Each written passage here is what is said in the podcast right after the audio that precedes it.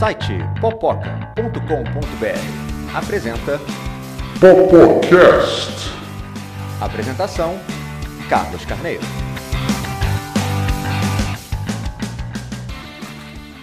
O nosso show vai começar. Ei, quer dizer, bem-vindos ao Popocast. Eu sou o Carlos Carneiro e estamos aqui mais uma vez com o editor-chefe do Popoca, Tiago Cordeiro, Oi, pessoal. a profissional de artes cênicas, Eva Miranda, Oi, gente! e a crítica literária, Laura da Cunha. Olá! Então, pessoal, é, o nosso tema de hoje vai ser Streaming Wars, quer dizer, a guerra dos serviços de streaming.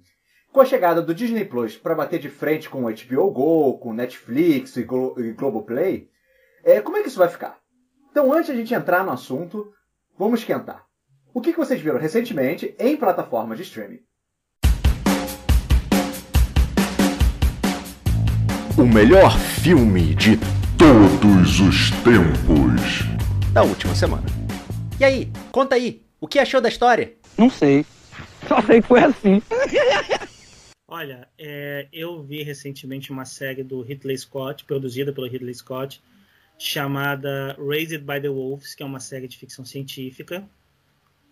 É, achei uma série muito boa, um mundo bem diferente, que é uma coisa de androides que levam a humanidade para outro planeta, e me lembrou bastante os filmes do Alien, de um jeito positivo. Eu tô gostando bastante. Não foi que nem Prometheus, que lembra o filme do Alien, mas não de um jeito muito positivo. Pois é, não, não. Eu acho que tem as coisas boas de Prometheus sem as coisas ruins. Eu assisti e recomendo com P de foda o Gambito da Rainha, do Netflix. Eu acho que eles conseguem fazer uma coisa incrível, que é fazer xadrez parecer muito emocionante. muito emocionante e divertido, né? É, e isso é, eu acho muito incrível. É, me senti de novo na minha juventude, quando eu jogava muito xadrez.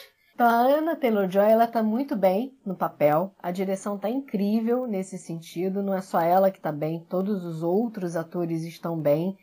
E a série consegue falar é, de coisas sem cair nos clichês. Não parece uma novelona, apesar do tema poder ter sido um tema de novelona. E estão todos muito bem caracterizados. Você entra naquele mundo e naquela coisa louca daquela história e vale muito a pena. Nós também assistimos o Gambito da Rainha e gostamos muito, assim, você vibra com o xadrez, assim, vai, vai, captura essa torre! Achei. Tu és enxadrista de tradição, amor e paixão. Né? Não, É a comparação a direção com da o série é futebol. maravilhosa, impecável. A comparação com o futebol nessa série com o xadrez é muito incrível. É. Se eu fosse rica, eu ia ter uma personal shopper e eu ia mandar um e-mail para ela dizendo assim: compra para mim todas as roupas que a menina principal do Gambito da Rainha usou, obrigada, quero.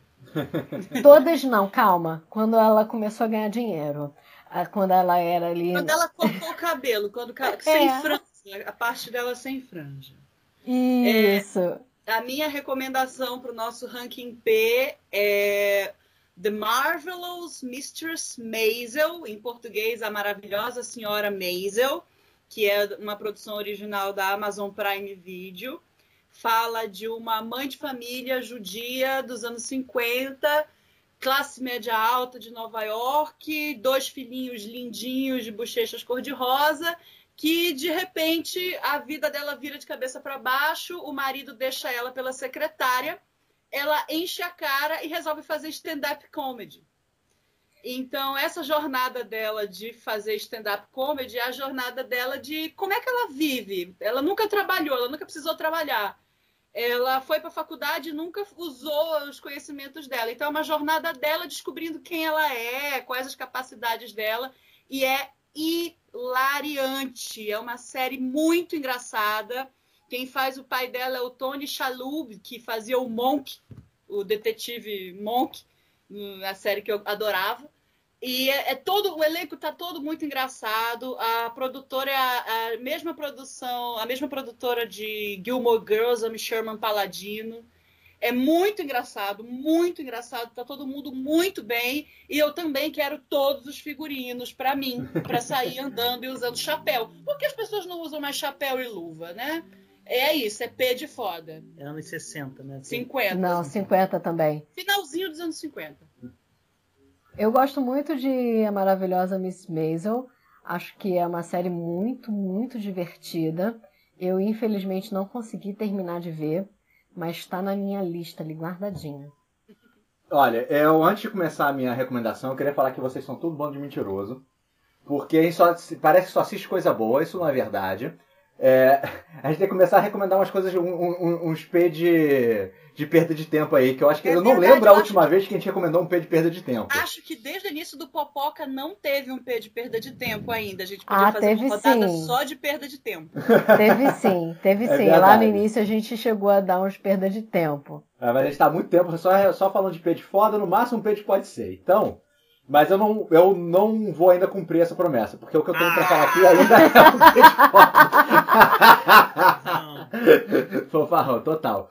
É, o caso que eu, que eu tenho pra recomendar aqui, que é um P de foda, mais ou menos, vou te falar que um P de pode ser.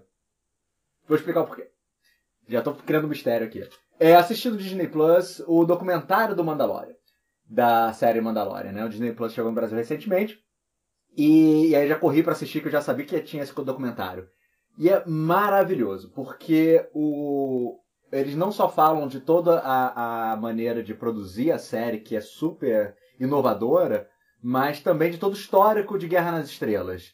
Né, e o que significa para cada um e dos diretores envolvidos. Então, uma série que tem diretores fantásticos, né? A Bryce Dallas Howard dirige, o John Favreau, que é o, o que dirigiu o, o Homem de Ferro 1, Taika Waititi, que dirigiu Thor Ragnarok, e, e que a gente já falou dele aqui, né? E tem outros diretores. E, e são pessoas muito, muito inteligentes.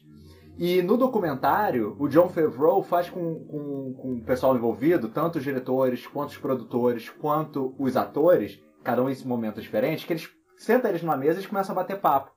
Enquanto eles estão falando da tecnologia, enquanto eles estão falando do que eh, do que atua para a série, são vários episódios assim, de 30 minutos mais ou menos.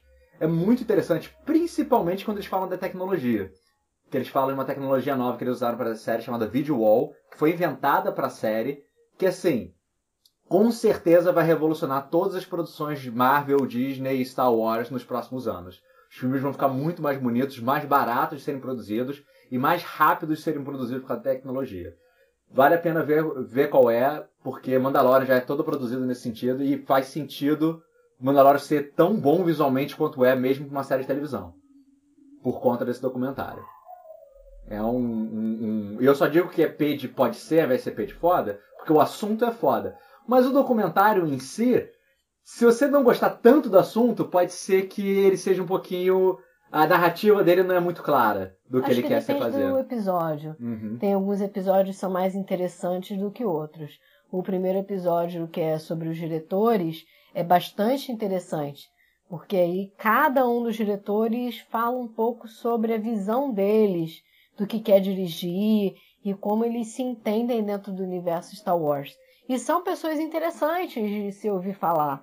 Então é bacana. O segundo documentário já não achei tão interessante. Mas o do episódio da tecnologia é realmente assim de você ficar com o olho grudado na tela o tempo inteiro. Então olha aqui a situação que a gente tem, que interessante. A Eva falou de, de uma série que está no Amazon Prime. Laura falou de uma série que está na Netflix. É, Tiago falou de uma série que está na, na HBO Go. E eu falei de uma série que está no Disney Plus. Então cada um tem uma coisa muito interessante falando de, de serviços em serviços de streaming diferentes. Que é o nosso Pô Polêmica de hoje. Já avisei que vai dar merda isso. Pô Polêmica. Tô certo ou tô errado?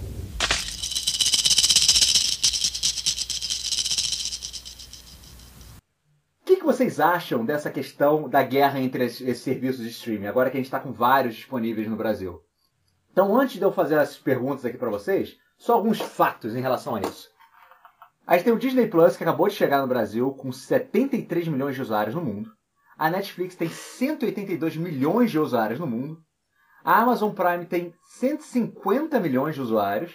E a HBO Max está com 38 milhões. Mas vamos lembrar que a HBO Max é um serviço novo que ainda não está disponível no mundo inteiro. E, e, aqui no Brasil, por exemplo, a gente tem acesso a parte do acervo dela no, nos canais da HBO e no serviço da HBO Go.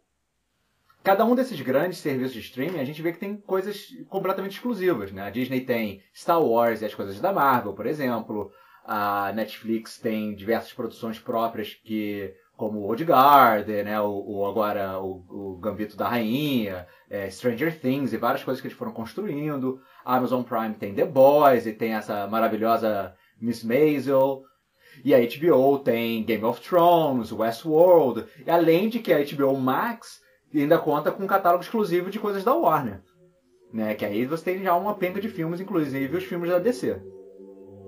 Outra coisa maluca desse serviço de streaming no Brasil é que estima-se que a Disney ainda é capaz de lançar mais um serviço que, é, que vai funcionar mais ou menos que nem o Hulu nos Estados Unidos. Seria, um serviço chamado Star Plus, onde eles incluiriam um conteúdo para acima de 14 anos, né? como o, alguma parte dos Simpsons, ou Simpsons inteiro, e o catálogo da Fox, que eles acabaram comprando.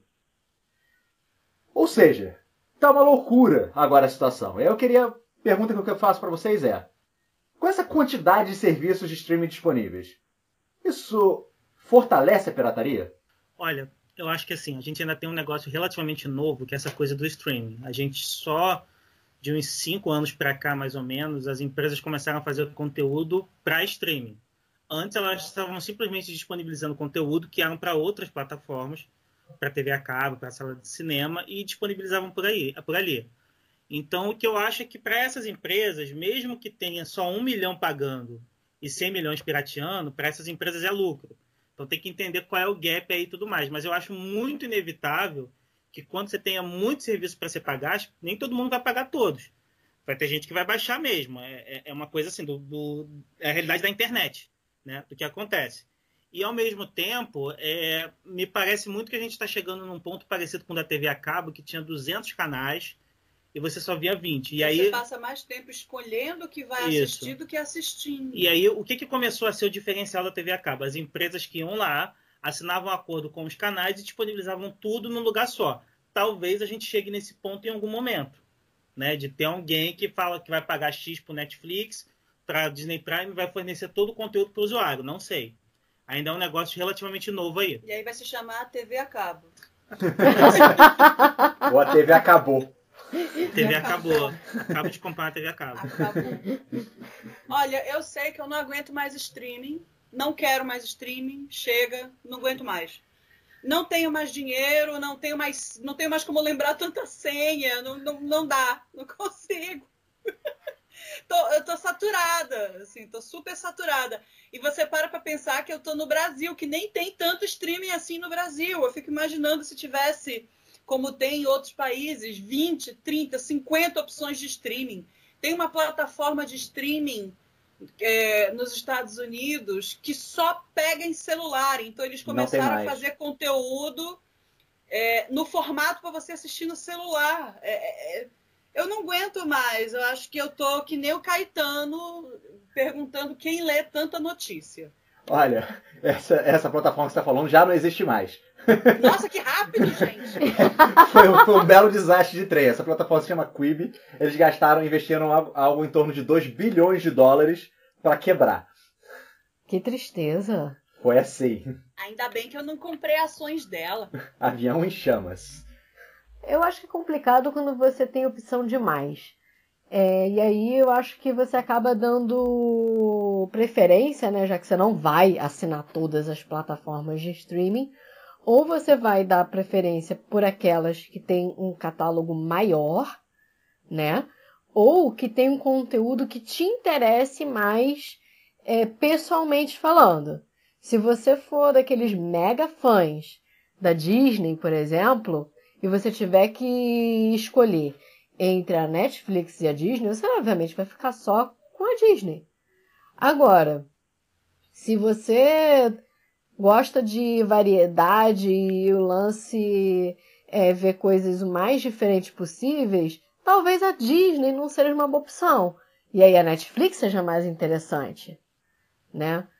E se você for mega, mega, mega, mega fã de uma determinada série que você, digamos, baixou o primeiro episódio pela internet e aí você Os descobre. Seus amigos estão falando, seus amigos estão falando. Ou isso. Mas aí você descobre que tá na Amazon Prime e aí deu a Black Friday e você resolveu, bom, assinar, né, na Black Friday a Amazon Prime. Aí você vai acabar entrando na Amazon Prime.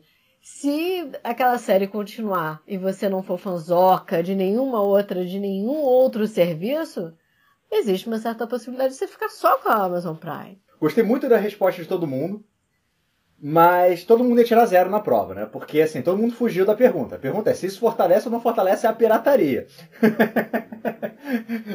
mas assim, é, brincadeiras à parte, é uma coisa interessante que vocês estão falando, porque, por incrível que pareça, é, as pessoas acabam procurando os serviços de streaming, né, para uma série ou outra esteja fazendo muito sucesso naquele momento, mas também as pessoas não se importam de esperar e às vezes a série passar em outro lugar. Por exemplo, é uma série como como o Mandalorian, que estava no Disney Plus, vai passar no Brasil, na Globo, em algum momento. Então essa série de mega sucesso, de um jeito ou de outro, você acaba tendo acesso, mesmo que seja atrasado. O que as pessoas acabam fazendo mais, mais pirataria né? Se você procurar por pela internet sobre quais são os torrents mais baixados, as séries mais baixadas via torrent, por exemplo, você vê que é muita série de TV aberta americana. Porque por mais que chegue no Brasil, são séries do momento. E você não quer ficar para trás na notícia. Porque a série em si, ela tem um marketing mundial, mas ela não chega ao, ao, no mundo inteiro ao mesmo tempo. Nesse ponto, acho que você acabou de se contradizer, porque eu acho que Mandalorian foi uma série bastante de momento e a galera baixou pra caramba e as pessoas não vão esperar chegar na Globo. Olha, é, é, segundo as estatísticas na internet, Mandalorian tá nem perto dos top 10 mais baixados. Os top 10 mais baixados você tem é, é, Walking Dead, você tem The Flash, você tem séries da, da, da CW como um todo. Passou em TV aberta americana, o pessoal quer baixar no dia seguinte, porque é algo que baixa toda semana. E você vai ver. Agora, Mandalorian não. Mandalorian, se você não assistiu naquele momento, você vai ver a galera falando, daqui a pouco você vai ver de novo. É de Star Wars. É um público muito específico. Você tem. Muito nerd, né? É, você tem. É uma coisa de nicho. Né? Não, é tão, não é tão aberto, não, não tem um público tão grande quanto um público de, de, de The Flash, por exemplo. Nossa, Kaique, eu discordo frontalmente de você. É só você imaginar o que o Baby Yoda foi um fenômeno mundial não, tudo bem. no momento que ele apareceu. E assim, nossa as pessoas. As pessoas, não foi na nossa bolha. Pergunta para meus não. alunos quem é Baby Yoda, eles nem sabem quem é Baby Yoda. Gente, não, mas assim, Não. gente, mas assim, olha só, tem uma diferença da- das pessoas acharem o Baby Yoda fofinho, bonitinho, e das pessoas verem o episódio de fato. O Baby Yoda fez muito mais sucesso é, do que pessoas viram o Mandalorian de fato, porque é um, é um bicho fofinho, é o Yoda bebezinho e tudo mais, é uma coisa cute. Assim, quem engajou a imagem do Baby Yoda foram as pessoas que viram o Mandalorian. Mas a imagem viralizou e virou pop por muito mais gente. Provavelmente tem mais gente que conhece Baby Yoda do que sabe sobre o que é The Mandalorian. Mas muito mais. Eu acho que provavelmente muita gente não sabe nem o nome da série, é a série do Baby Yoda. A série, a série do Baby Yoda, é isso aí. Eu quero ver a série do Baby Assim, Yoda. Eu só acho que The Mandalorian tem uma questão aí também sobre ser baixada, que quando a série começou nos Estados Unidos, é, não tinha opção legal no Brasil. Né? Então, assim, baixar a série era a única opção, se você quisesse ver ao mesmo tempo que os Estados Unidos. Agora tem. Então, eu acredito que se tinha muita gente pirateando aqui no Brasil, eu acredito que isso afete em algum grau, não sei o quanto. Se as séries mais baixadas são as que passam na TV aberta nos Estados Unidos, existe alguma forma legal delas chegarem aqui? Né? Porque elas, são séries que passam no Netflix, são séries que passam no HBO Go da vida. Você consegue achar elas em plataforma, ou então pelo menos em plataforma lá de fora. Né? Porque esses canais todos, de alguma forma, têm algum tipo de é, plataformas próprias, ou então que junte esses canais todos num determinado serviço de streaming. Como é que elas continuam sendo as mais baixadas? Por conta do tempo. A- a- o fator tempo, pelo menos que se especula nessas discussões, quando eles veem quais são os torrents mais baixados e, e outras pessoas analisam, é o tempo é, faz mais sentido, porque são 22 episódios por temporada, numa série aberta americana. Então, e o negócio passando toda semana. Você não quer esperar até a semana seguinte. Ou, ou você não quer que alguém já fale da série na internet numa semana e ele já tá falando do episódio seguinte quando você tá assistindo o primeiro. Então, uma semana de defasagem já é um tempo absurdo para se esperar. Então, a pessoa que tem acesso, que sabe falar a língua original, ela vai baixar o temporada. Isso quando não, não- já não baixa algo que já é de fansuber, que o negócio já vem dublado ou legendado já no dia seguinte. E eu acho que tem uma questão aí também de, de hábito, assim. É, Acho que tem muita gente que é usuário de torrent, que já baixa as coisas, já está acostumado a baixar. Às vezes esse cara ele gosta de ver a série com calma, ele não gosta de ver a série na TV, ele não gosta de comercial, ele quer ver a série, ele quer anotar as coisas para discutir o fandom com os amiguinhos depois. Às vezes ele gosta de ver a série na TV, mas ele quer baixar também. E o fato de ser em TV aberta cria uma sensação de que juridicamente não é verdade, mas cria uma sensação para o usuário que é muito mais legal, é, é- é muito mais permitido ele baixar do que uma série que está disponível na plataforma de streaming. E é até mais fácil, né? É até mais fácil. Né? Você, você, em termos técnicos, assim, é muito mais fácil você baixar algo que está passando na TV aberta do que baixar algo que só tem no Netflix. E uma outra coisa interessante é que ah, tanto o, o, o Torrent via, o, tem uma característica parecida entre o serviço de streaming e o Torrent, que a TV aberta não dá, que é você assiste na hora que você quiser. Sim. Então, Sim. se você já pode assistir na hora que você quiser via streaming, talvez você não queira, não precise mais baixar. Isso reduz a pirataria. É, por um lado, eu acho que você está certo com relação a isso, de que é, é, dá mais vontade de assistir, é mais fácil de você não querer ficar simplesmente baixando, né? De qualquer forma, as coisas na internet, se você tem tudo arrumadinho numa plataforma de streaming. Mas, ao mesmo tempo, se você tem. Você precisa ter, digamos, 10 plataformas diferentes de streaming para você assistir o que você quer, desculpa, começa a ficar caro demais. E aí você, alguma dessas coisas você vai baixar. Sim, sim. O consumidor é muito difícil manter. Então, dentro desse assunto aí dos, dos serviços de streaming no Brasil, qual que é a plataforma então que está mais ameaçada? Porque a gente comentou aqui rapidamente do Quibi, que começou, explodiu e não existe mais. Então, qual é a plataforma de streaming que vocês acham no Brasil que não vai funcionar? Que vai assim, e, e essa ninguém vai, ninguém vai, ou vai muito pouca gente entrar nessa. Bom, eu acho que dessas quatro que a gente comentou, é HBO, é, Disney Plus, Netflix e Amazon Prime Video, e mais a Globoplay, que é o streaming nacional, eu acho que a gente se aproxima de um cenário é, que essas cinco vão coexistir. Para mim, quem está mais ameaçado é a empresa que ainda não chegou, porque o mercado vai se solidificar de alguma maneira em torno desses cinco, que se alguém quiser entrar, vai ter que pelo menos fazer negócio com eles. Então você vê, por exemplo, a, a Disney Plus que chegou aqui agora, ela teve que fazer negócio com a Globoplay. Ela fez um acordo ali que se você assinar Globoplay, você pode assinar Disney Plus com desconto e tudo mais. É um negócio que eu acho que é até perigoso para Globoplay, mas acontece. É, a Eva está aqui me lembrando que o Grupo Record lançou um serviço que é Play Plus, que é um serviço de streaming com conteúdo próprio. Só que aí eu imagino que ela não tenha muito conteúdo, né? Porque a produção nacional da Record é uma coisa reduzida. Então, não sei muito bem como é que vai ser. Assim, ela vai trazer conteúdo de parceiros, que é ESPN, Play Kids, Supertoons, rádios, coisas de podcast e tudo mais. Eu acho que é uma coisa muito pequena quando você compara com a Globoplay. E lembrando que, assim, no lançamento da Globoplay, desde o início, o que eles estão falando é que eles não estão lançando só para competir no mercado nacional. Eles querem competir no mercado sul-americano e até no mundo. Né? Mas eu acho que ainda é uma coisa muito, muito incipiente ainda a forma como está tentando. A Globoplay, inclusive, ela está investindo na primeira produção brasileira em convênio com a Sony, que é o Anjo de Hamburgo. Infelizmente teve que paralisar as filmagens por conta da pandemia, que é uma série que conta a história de Aracide Carvalho, que foi uma brasileira que salvou a vida de centenas de judeus na Alemanha durante a Segunda Guerra Mundial. Ela é mais conhecida hoje aqui no Brasil porque ela era esposa do Guimarães Rosa, mas na verdade ela teve uma importância histórica enorme, que ela usou o fato dela trabalhar na diplomacia, no, na diplomacia né? ela trabalhava no consulado brasileiro na Alemanha, era uma burocrata, ela conseguiu salvar várias pessoas por causa disso, e é uma série é, da Globo, em convênio com a Sony, a Sophie Charlotte faz o papel principal, o Rodrigo Lombardi também está na série, e a série ia acabar de ser filmada e ia ser lançada esse ano. Só que aí, por conta da pandemia, eles preferiram paralisar, estão com muito cuidado. O diretor é o Jaime Monjardim, não, não é um diretor assim com muita cara de série internacional, mas é um sujeito muito consagrado aqui no Brasil.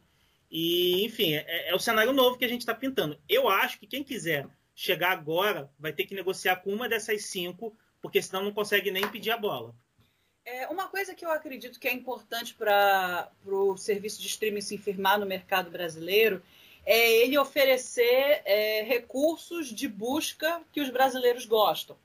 Né? Então a gente observa que a Netflix é muito inteligente nisso.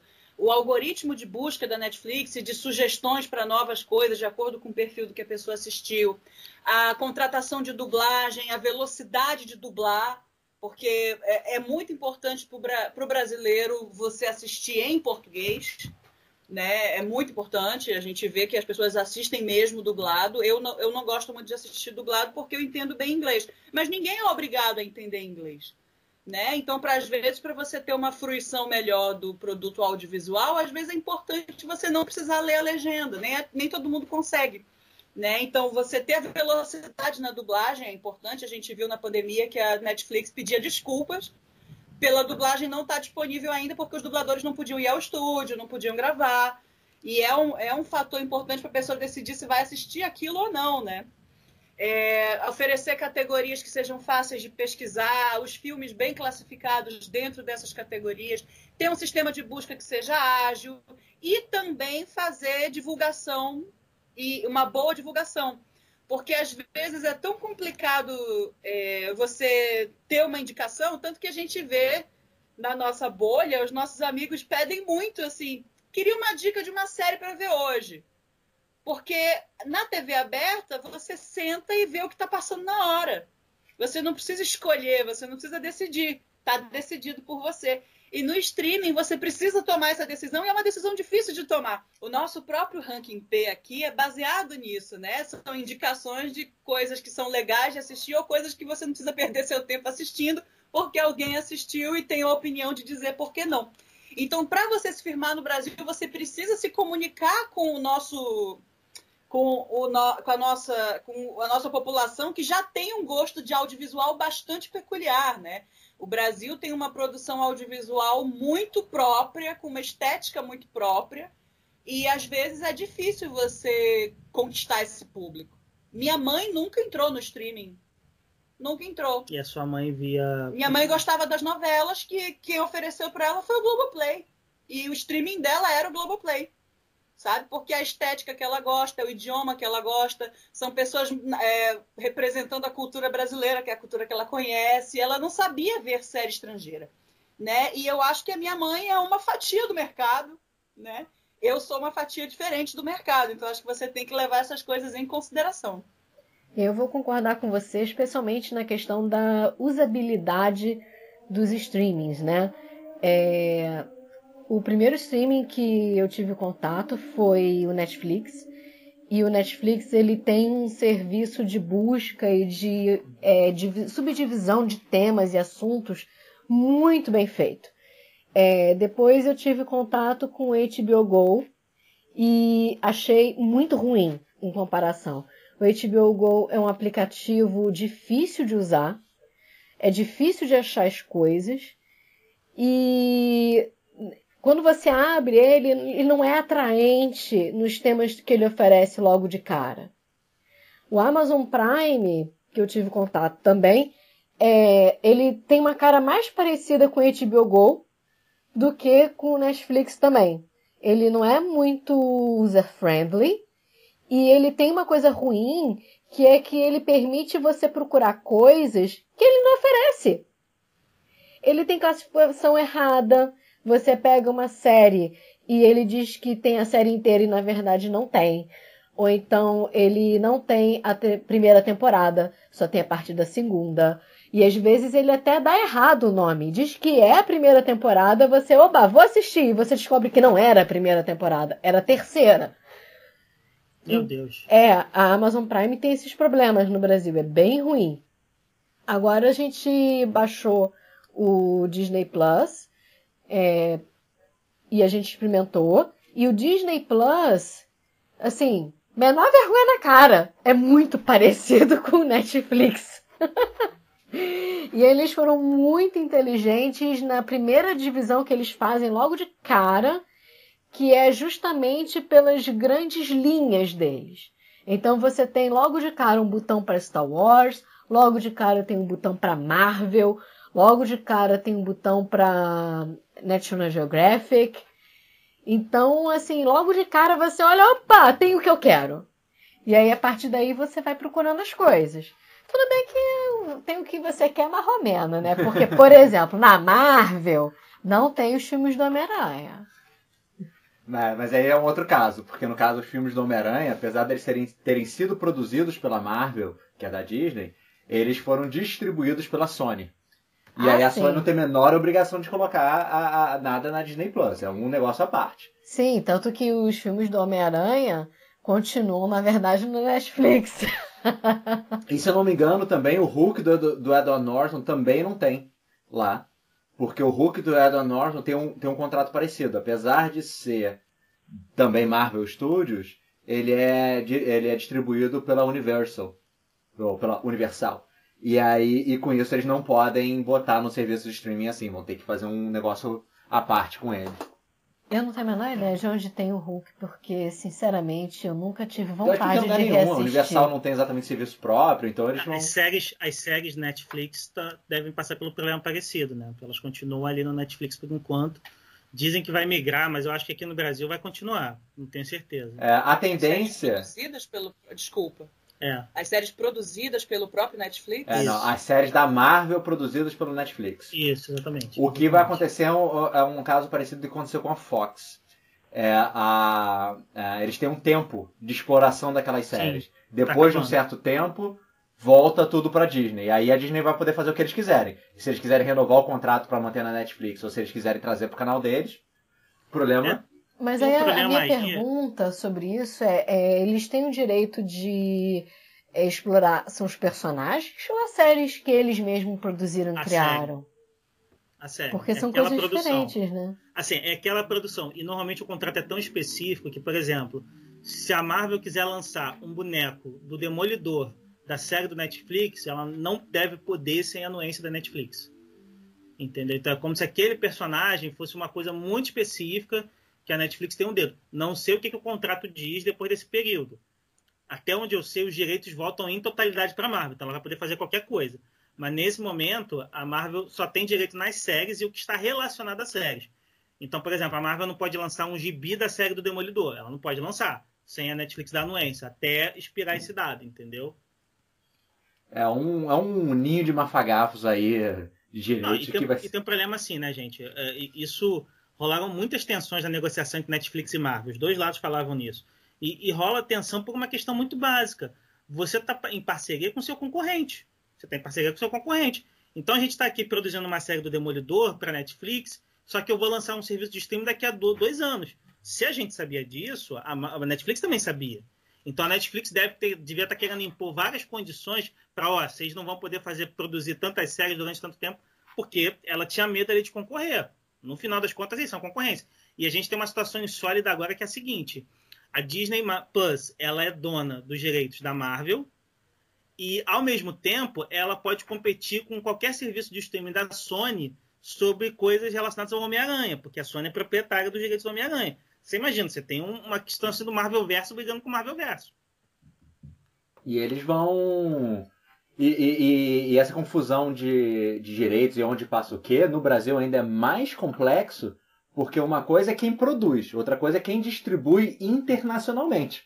Sim. Então é outra seara de confusões legais sobre quem pode ter o que aonde. Então, assim. É, esse é um dos problemas justamente quando você compara, por exemplo, a Netflix Brasil com a Netflix Estados Unidos, com a Netflix na Europa. Em cada país do mundo, o que tem no catálogo do Netflix é diferente, justamente por conta dessa questão da distribuição. E é- Mas e é- vocês sabem que eu acho que nesse caso de super-herói, nesse caso de super-herói, eu acho que o Brasil se beneficia porque essas empresas ainda estão demorando a chegar no Brasil. E para essas empresas é interessante fazer um acordo com a Netflix Brasil para lançar as coisas aqui. Então o usuário brasileiro. acaba- Isso aconteceu com Titãs, né? Titãs isso aconteceu. Então, acho que por enquanto o usuário brasileiro está bem nessa. Eu vou ver. ter que concordar com você.